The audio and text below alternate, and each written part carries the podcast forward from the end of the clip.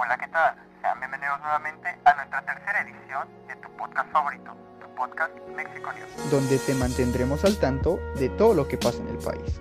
Sin nada más que agregar, comenzamos. Hola, ¿qué tal gente? Muy buenos días, sean bienvenidos nuevamente a nuestra tercera edición. Eh, hoy vamos a estar hablando sobre todo esto de los, las campañas políticas, temas políticos, eh, sus pros y sus contras. Vaya que tienen más contras que pros. Y pues estaremos hablando sobre todo esto, sobre por qué hay tantas campañas, por qué hay tantos partidos políticos, por qué hay demasiados, eh, todo esto de si son buenos por el país o no, eh, cuánto contaminan, que en realidad creo que es bastante, eh, todo esto de que ocupan y contaminan. Pues sin nada más que agregar, comenzamos con todo esto. Pues bueno, empezaremos con todo esto de los partidos políticos, cuántos hay, eh, por qué hay tantos partidos políticos. Actualmente se tiene registro en el país de 10 partidos políticos nacionales, los cuales estarán buscando tu voto, por supuesto. Eh, pues algunos partidos políticos son los más conocidos entre los ciudadanos que otros, pues su registro data de décadas de comparación, con tres al tener vigencia desde octubre pasado y están iniciando la búsqueda de aceptación entre el electorado.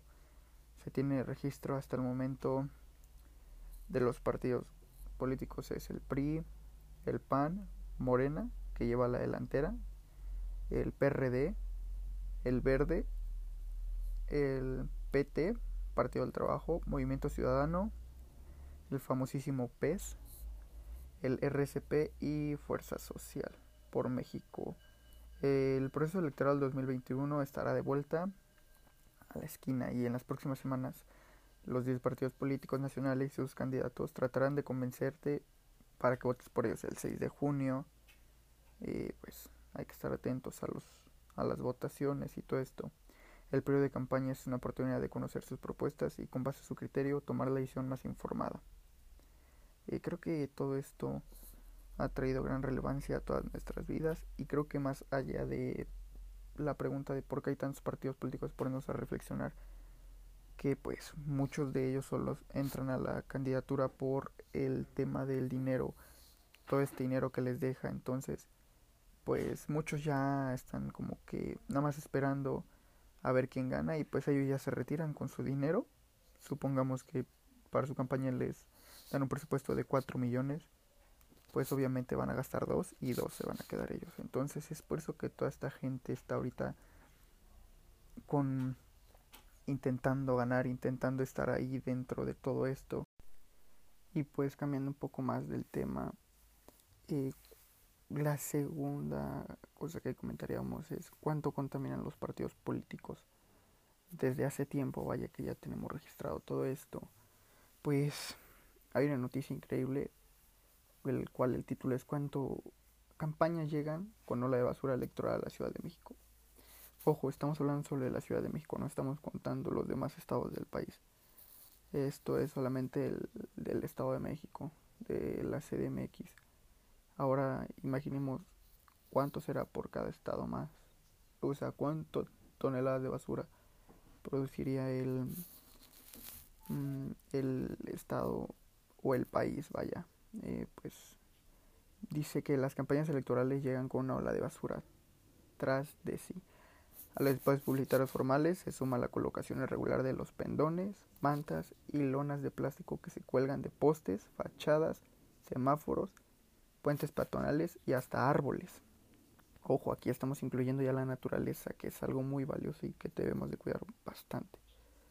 Eh, material que una vez concluida la contienda electoral se convierte en desecho, como siempre, y lo peor es que se han hecho el mismo material del polietileno, de las bolsas de plásticos de un solo, de, de un solo uso, vaya.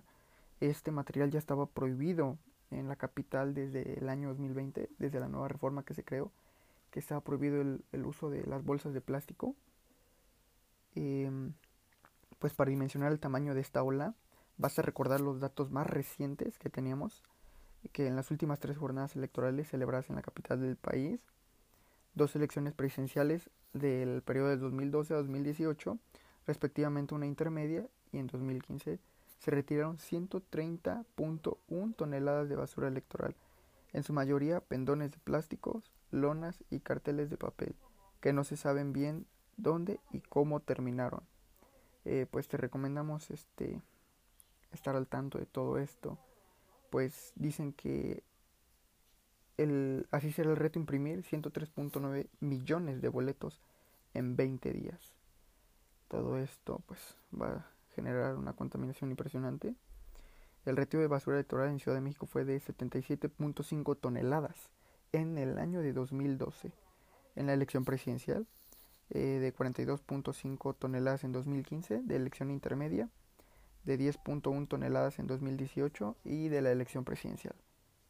En entrevista con Forbes México, el presidente de la Fundación para el Rescate y la Recuperación del Paisaje Urbano, Jorge Negrete asegura que en época electoral los espacios publicitarios en la capital crecen entre 25 y 30%. Esto se debe a que se usan postes, árboles y mantas en domicilios y otros espacios donde no está permitido colgar propaganda. O sea, no les basta con que contaminan, sino que también rompen las reglas.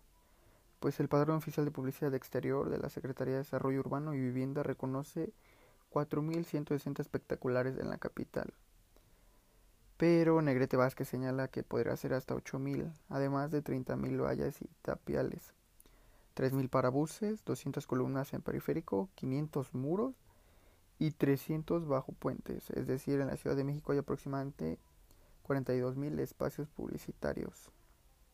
Esos espacios podrían crecer hasta los 54.600, toda vez que a los espectaculares, vallas, parabuses y además puntos publicitarios se suman que durante la campaña electoral van a usar postes, árboles, semáforos, bajo puentes, eh, puentes peatonales, así como miles de bardas, subrayó Negrete. Plástico de un solo uso, todo esto es este, por su parte la doctora Magdalena Trujillo Barragán de la Unidad de Alta Tecnología en la Facultad de Ingeniería de la Universidad Nacional Autónoma de México, la UNAM, asegura que este medio de los pendones que se cuelgan en postes, árboles y semáforos están hechos de polietileno, como ya lo comentábamos, el material con el que también se fabrican las bolsas de plástico de un solo uso prohibidas en la sola ciudad prohibidas en la Ciudad de México. Desde enero de 2020 la, la reforma que se creó y todo esto. Y pues más allá de todo esto pues créanme que es un grave problema eh, tapizar las calles de la Ciudad de México de propaganda electoral ya que además Negrete Vázquez estima que los espectáculos se rentarán casi al 100% para salir de la crisis de género de la pandemia del 2020. Significa que contaminar de tres diferentes maneras. Física, que es la basura. Visual, son todos los que se cuelgan. Y lumínica, porque muchos de estos tienen sus luces. Eh, también las campañas contaminan, además de visualmente, auditivamente, todo el escándalo que traen. Pues créanme que es algo desagradable, que tú estés trabajando o ocupes un momento de silencio y pues vengan, todos estos partidos políticos con sus propagandas y todo esto. Entonces sí es algo que, que molesta demasiado.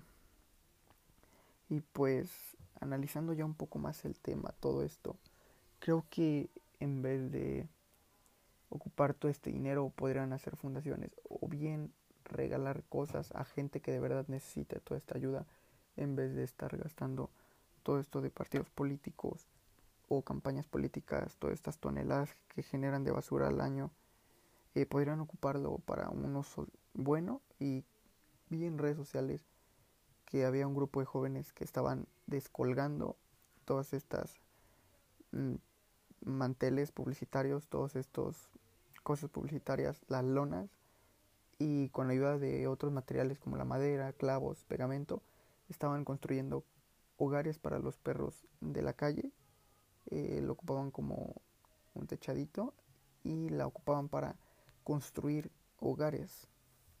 Creo que ese es un lado bueno que les sacaron. Siempre tenemos que ver el lado bueno de, de un mal problema y tener que sacarle provecho. Y creo que pues es bastante bien lo que están haciendo estos jóvenes. Creo que están aprovechando al máximo todo esto. Y créanme que es algo que me da gusto que estén logrando. Porque es algo que beneficia a los animales.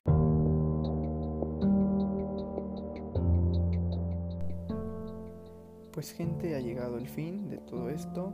Eh, todo esto es por mi parte. Esta es la información que les traje y mi opinión. Ahora me gustaría saber su opinión. ¿Qué opinan sobre todo esto? Y pues sin nada más que agregar, nos vemos hasta la próxima. Cuídense mucho. No olviden salir a votar y tomen las medidas necesarias porque aún hay COVID. Nos vemos hasta la próxima. Cuídense bastante.